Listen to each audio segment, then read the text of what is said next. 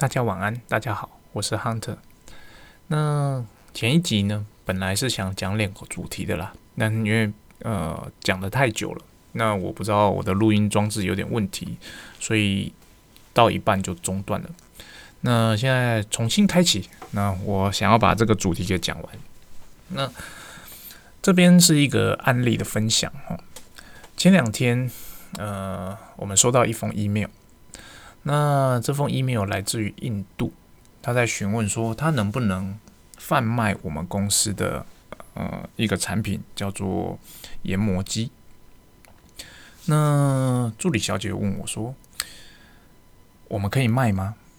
那他就算了一个价格给我，就是牌价多少钱啊，然后经销价是多少钱。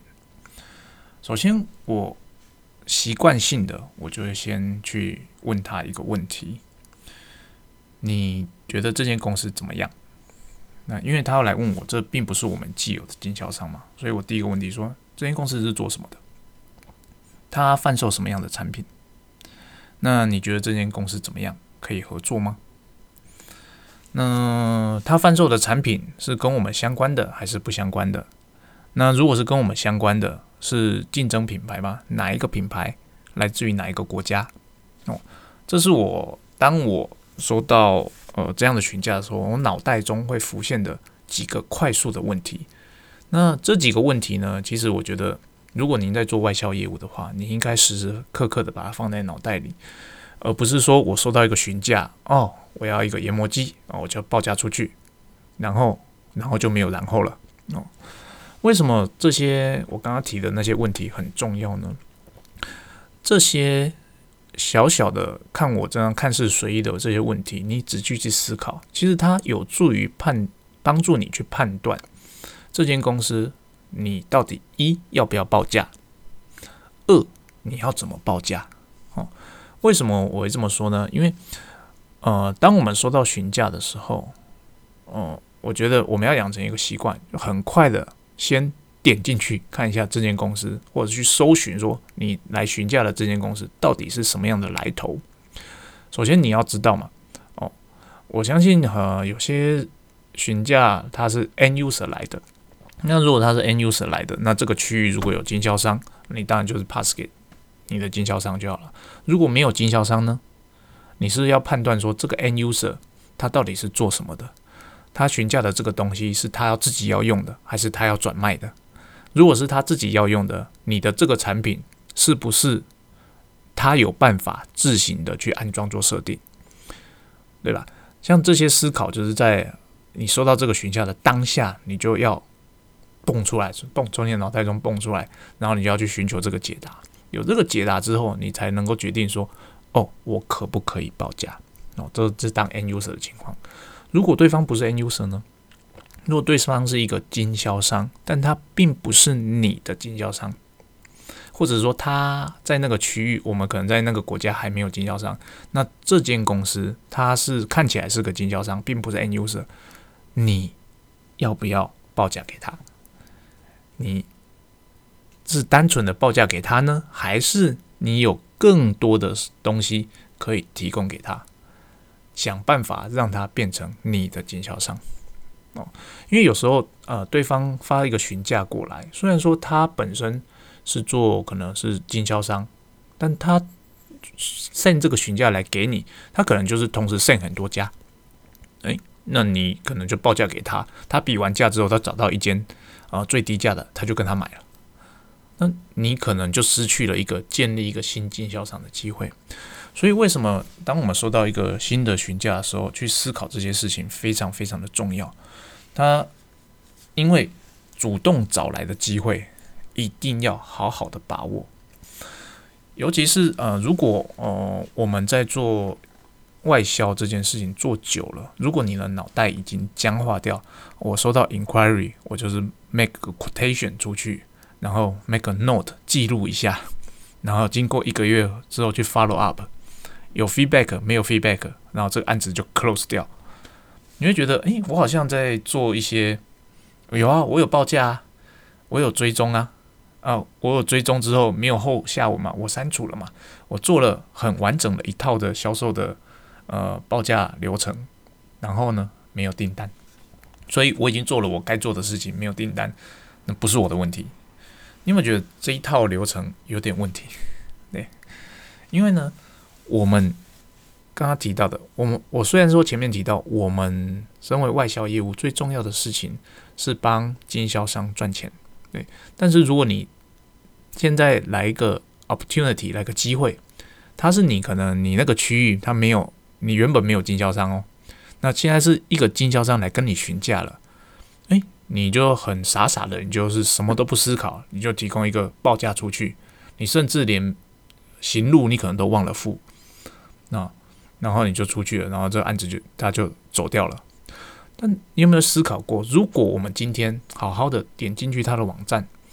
去看他说他目前销售的产品有哪些哦？我们现在点进去了。比方说，我以这个案子来讲，我问了那些问题之后，呃，助理他本身是傻掉的，他不知道我噼里啪啦会问这些东西。我说你回去看一看。然后，当然我请他去看的时候，我就是我也坐下来仔细的看了这间公司。我说看一看，就发现，诶，他虽然卖的产品跟我们目前有重叠。比如说，他现在卖的是我们公司有的产品，但是他是卖其他其他供应商的其他品牌的。比如他是卖我竞争对手的产品，但是呢，虽然说他卖我竞争对手的产品，但是他询价的这个产品，他目前的供应商没有，所以我可以理解说，诶，我这个产品之所以他会跟我询价，就是因为他目前的供应商没有。那我要不要跟他合作？这时候我就会思考了。我要不要报价给他？因为毕竟他是卖我的竞争对手的品牌。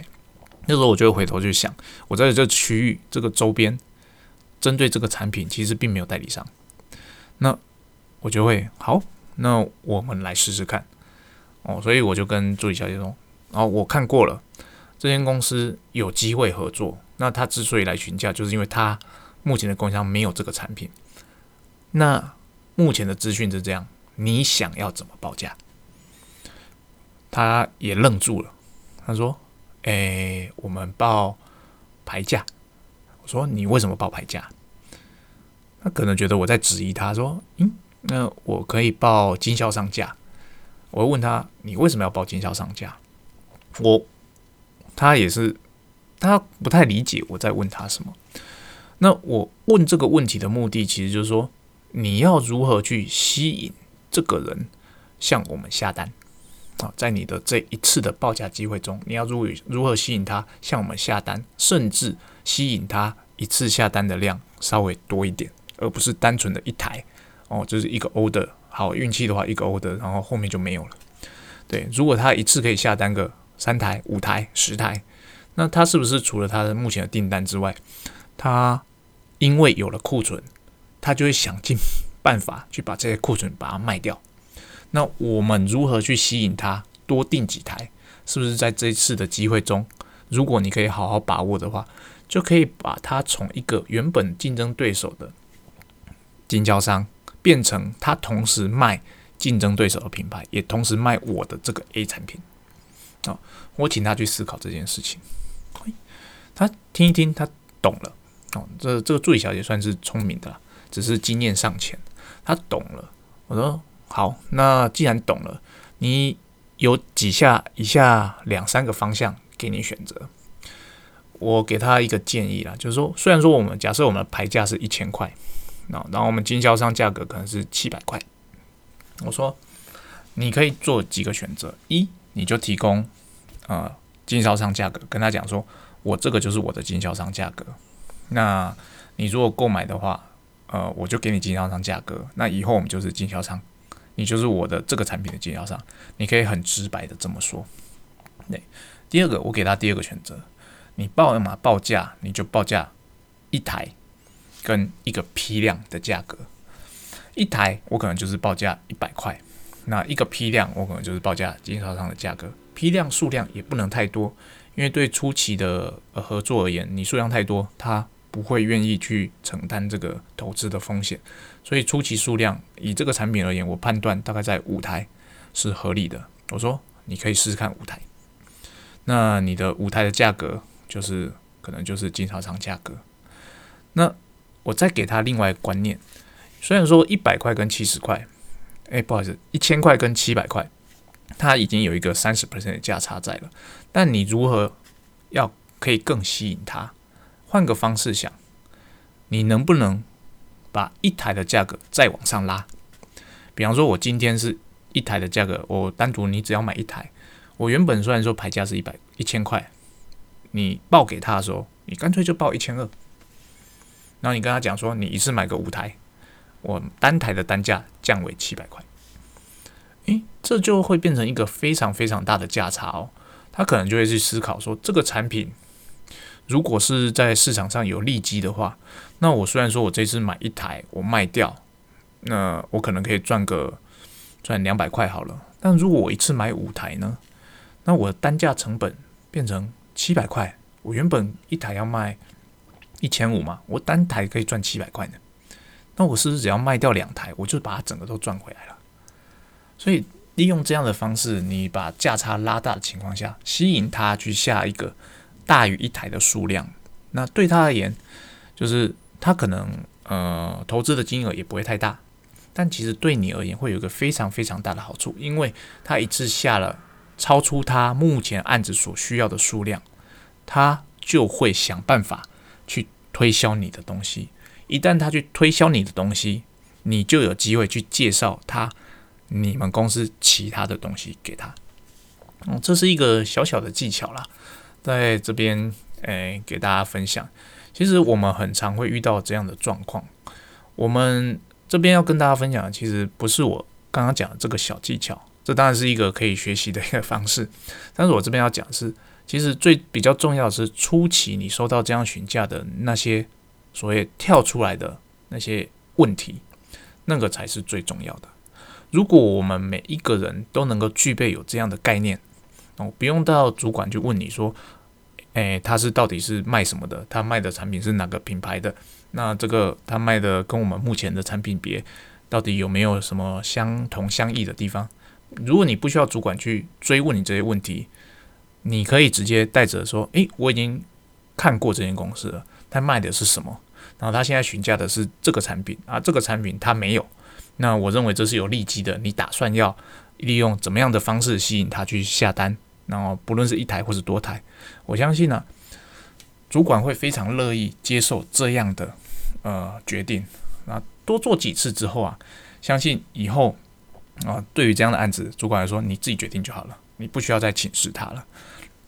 久而久之，你就会得到更多主管的授权，然后你做做事起来，你就会觉得更自由，不会有绑手绑脚的感觉。那你也会知道说，诶，主管给你的权限在哪边？那你在这个权限内，你可以自由的做决策，这样子工作起来才会比较有趣啊。啊，这是今天的一个案例跟大家分享，算是前一集的补充。那今天就刚好比较有 feel，又一次上传两集吧。今天到这边，拜拜。